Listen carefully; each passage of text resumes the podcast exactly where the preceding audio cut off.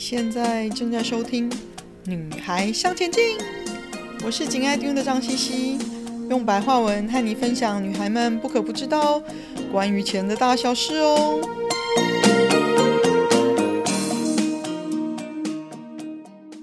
欢迎收听第五十四集，理财成功不是一种超能力哦。这几天去了首饰的餐厅吃饭。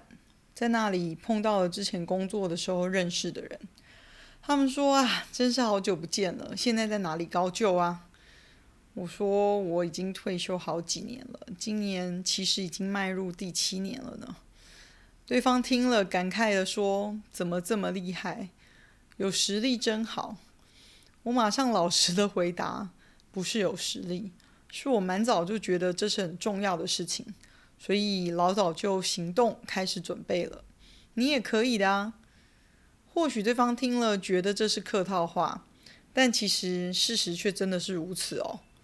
其实我一开始想做女孩向前进，是觉得自己身边的一些年轻朋友大部分对钱还是懵懵懂懂的，我是不是可以分享一些自己一路跌跌撞撞过来的心得，帮助他们早日了解钱是一辈子的事。及早开始正视自己对钱的事情的学习，让大家的理财路走得顺遂一点。毕竟学校大部分没有教，有教的呢又不一定派得上用场，所以就开始了我这个天马行空的 podcast 节目。凡举我被问的问题、重要的时事、基本的理财观念等等，跟各位美眉们分享。今天想跟大家聊聊一些。比较基本的事情，很多人想理财，但是我其实想谈理财之前，你可以做一些什么准备哦。第一个要谈的是还清债务，重新归零。我其实有不少有负债的人来找我咨询，想要开始理财投资。我们这里指的负债呢，大部分指的是信用卡循环利息啊、信用卡债啊、信用贷款啊等等。而不是指房贷、车贷、助学贷款这样子的贷款哦。嗯，我通常会请他们先想办法还清欠债，不论是透过去协商债务、自己节捐支出，或者是增加收入等等，先把债务结清，再来谈投资。会欠债呢，通常简而言之就只有两个理由嘛。第一个就是花太多钱了，第二个就是赚太少钱了。花太多钱的话呢，如果自己可以分辨什么费用可以省下来，不要花，那重要的就是你靠你自己的意志力有没有办法执行减少支出。毕竟还是要执行才会有不同的结果啊。但如果你只知道自己花太多钱，但不知道花到哪里了，那这可能要找个值得信赖的朋友帮忙。除了值得信赖之外呢，最好你还可以找一个花钱习惯跟你不太一样的朋友，才可以从不同的角度帮你分析。你可以先记几个月的账，自己看看，看不看得出来，然后请朋友帮你看看，请对方问你问题，为什么要花这笔费用的原因等等。当然，你也要有个开放的态度喽。知道是你自己请朋友帮忙，对方的问题或者是建议是对事不对人，或许你听了当下很难消化，但是我还是想请你好好想一想。既然是你想要节省支出，对方问你为什么要花这笔钱，可能就是因为他自己不会、不太会花这样子的费用啊。也问问对方的意见，如果你是我，你会先省下来什么样的支出？一定会有可以省的钱。如果你已经负债了，辛苦紧缩一阵子还掉债务，日子会比较轻松，不会哪天发现你努力工作的钱居然只够付利息，不要利息越滚越大，超出你的负荷，或者是要到要还本金的时候还还不出来，每天都被钱追着跑。如果你强烈觉得你已经是过着极简的生活，钱都是花在刀口上了，除了请朋友帮忙检验一下之外，很重要的一个现实就是，你赚的钱不够多，这是很现实的事实哦。但是你还是必须要面对。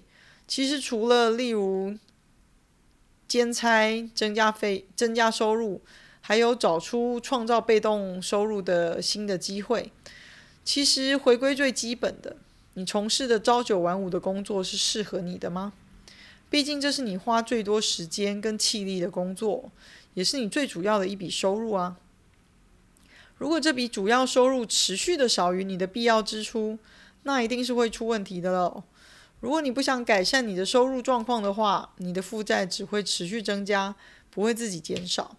尤其是如果这份工作不适合你，像鸵鸟一样不去想，不去找出方法改善，状况是不会自己改善的。更不要说未来的升迁机会了。看不到未来的工作，对你的财务不会有加分的作用。最多只有收入能延续多久的考虑，所以请你从节省支出跟增加收入两个方面都要下功夫考虑，不只是为了要尽快把把债务还清，还为了帮你未来理财的路奠定比较健康的基础哦。那另外想谈的就是能存钱，恭喜你，这只是一个基本。能存钱是你有财可以理的开始，而好的开始是成功的一半，一定要恭喜你。希望你不要因为可以存得住钱，以为就好了，而没有往下进一步的成长。有财不理，可是会被通货膨胀吃掉的。如果你没有特别的感受，想想你小时候的物价和你现在的物价差别在哪里？以我来说，养乐多以前一瓶三块五块，现在至少十块。还要再有感一点，问问你爸妈，以前的房价和现在的房价做比较。存钱让你有理财的基本，那下一步就是想清楚，以你现在的状况，你的紧急准备金应该有多少是你觉得足够的？一旦你有做了紧急准备金的预备，之后的才是你可以安心拿来投资的钱。另外，可以存钱了，是不是可以 push 自己再多存一点？毕竟投入投资的本金越多，复利的效果才会越快越明显，财富才可以累积得更快。一百元以三个 percent 增长一年是一百零三元，一千元以三个 percent 增长一年是一千零三十元，就已经是十倍的差距了。再滚下去，差距不会只是十倍。而是百倍、千倍的天差地远哦，所以千万不要只存钱而不鞭策自己迈向下一步，学习投资。现在存款平均利率不到一个 percent，平均通货膨胀率大概在两个 percent 到三个 percent 之间。投资债券长期平均的年收益率为五个 percent，投资股票长期的平均年收益率为十个 percent。所以只存钱只会赔钱，要投资长期来说财富才有可能增长。鼓起勇气迈出第一步，你的下一步就会浮现。学习投资除了知识需要时间累积之外，也需要时间练习。可以一路学一路走。投资市场一直在变，我都不觉得我已经知道所有有关于投资的事情了，还是一直有新的东西可以学习。但这不应该是你迟迟不行动的借口。很简单的知识跟原则就可以让你开始。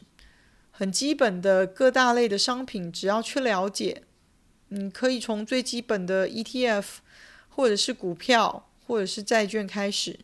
只要你肯踏出第一步，不管你是投资了零零五零，或者是台积电，或者是债券基金，你的下一步就会浮现。只要你心里有想要做得更好、更接近你自己的目标，有一个实质的目标，你才会知道你你离你想要的还有多远，或者是有多近。你所有的投资理财都是为了以后美好的生活啊，所以投资是为了以后够用，不用担心受怕。你不会想要到真正投、真正退休了才发现钱不够用，那时候真的是会很辛苦的哦。所以，及早量化你的目标，你会更清楚你可以冒什么样的风险去达到你需要的报酬率，你的投资之路才会走得更顺利哦。越早觉醒，开始越轻松。